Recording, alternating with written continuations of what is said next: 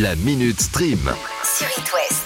Oh Mazette, ça va trembler sur M6 ce soir. C'est le dernier épisode, la grande finale de Pékin Express à 21h. J'espère que vous avez vu la demi-finale parce que bon bah je m'apprête à vous dire les deux équipes euh, finalistes. Coupez le son pendant 5 secondes. Hop, mettez votre chrono, c'est parti.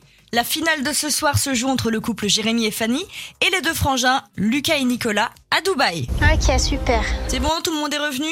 L'avantage, c'est que bon, bah, après ce soir, on arrêtera d'entendre les plaintes de Jérémy et Fanny contre notre duo belge. On a dépassé les Belges, ça fait toujours plaisir.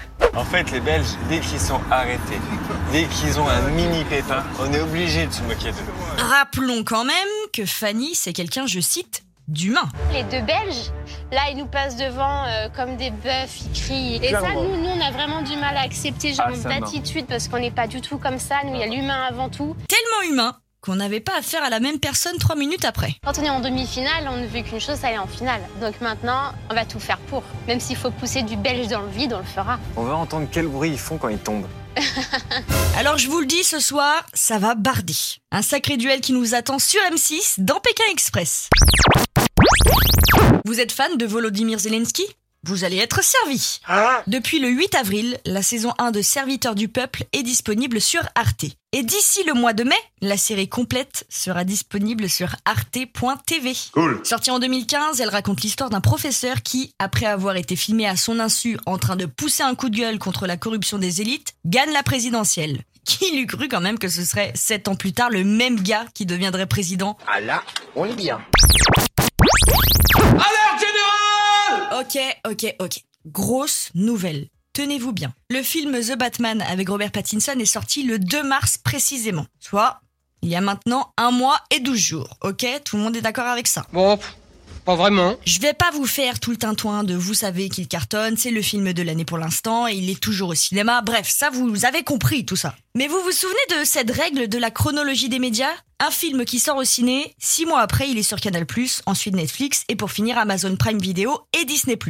Alors là, je vous le dis, jour de chance pour les abonnés HBO Max parce que ce sont eux qui ont les droits sur ce film et il sera disponible sur la plateforme à partir du 18 avril. Mais non. Oui, oui, dans 4 jours. Les calculs sont pas bons, Kevin. Et puisque nous, les Français, nous n'avons pas accès à HBO Max, il faudra passer par OCS pour pouvoir le voir. Ah oui, une galère, une solution. C'est comme ça que ça marche ici. Malinx, le lynx. Avant-hier, je vous parlais du fait que Netflix va ajouter prochainement la catégorie film court à son catalogue pour tous les films d'une heure et demie ou moins. Mais Netflix a encore décidé d'aller plus loin. Ah non, ça va pas recommencer Là, c'est carrément grotesque, hein Un nouveau bouton vient d'être ajouté, histoire de cerner un peu plus vos goûts et chaque profil, le bouton J'adore.